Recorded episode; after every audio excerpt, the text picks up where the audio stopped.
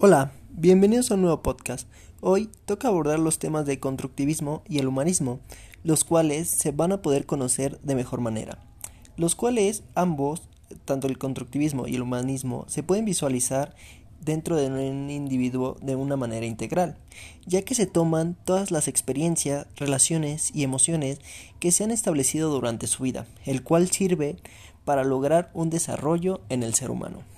Bueno, ya mencionado esto, vamos a dar comienzo ahora sí a este podcast, mencionando sobre el constructivismo, el cual tiene como objetivo el poder lograr que algún sujeto pueda adquirir una cantidad alta de conocimientos al momento de tener interacción con las realidades del mundo, logrando que una persona pueda conocer el objeto que lo está rodeando.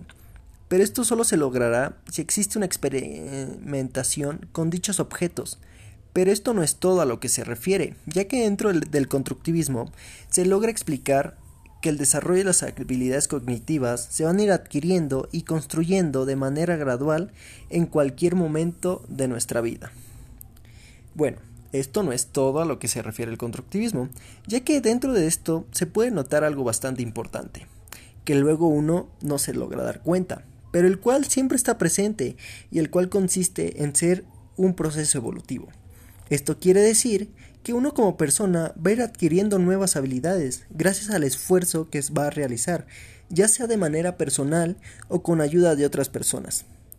Cabe mencionar que dentro de los diferentes deportes en donde los niños aprenden de los niños más hábiles, los cuales les hace facilitar una mejora dentro de estas habilidades cognitivas, ya sea motrices y emocionales también. Así, se logra tener una mejora en la resolución de los problemas. Pero todo esto es gracias a que el profesor logra identificar los andamiajes, es decir, el profesor ubica toda ayuda que al niño le sirve para mejorar su aprendizaje durante su proceso, el cual se van a ir retirando cuando el niño logre mejorar su aprendizaje. Bueno, esto fue el constructivismo. Ahora vamos a conocer un poco más sobre el humanismo. El humanismo se refiere a una teoría que fue sacada durante la Segunda Guerra Mundial, logrando tener una relevancia bastante grande durante este tiempo, ya que el ser humanista gira alrededor de un ser humano, ya que es el centro principal del concepto y no solo por ser uno, sino por ser alguien del cómo se desenvuelve con los demás. Y al terminar la guerra mundial, objetivamente se evaluaría si un ser humano podría tener humanidad con otro, o simplemente pasaría por alto todos los problemas acontecidos. El deporte educativo juega un papel importante para llevar a cabo las necesidades humanas, así logrando saciar de buena manera toda necesidad desde algo fisiológico, lo social o hasta lo de la salud, lo cual ayudará al ser humano a poder estar de buena manera al momento de tener interacción con las demás personas.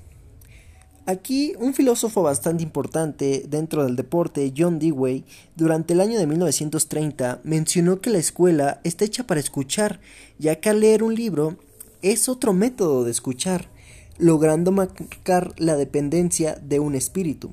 Todo esto podría relacionarse con el deporte educativo, ya que el deporte educativo busca que el alumno pueda resolver sus problemas por sí mismo, logrando que se puedan formar espíritus libres mediante una actividad motriz.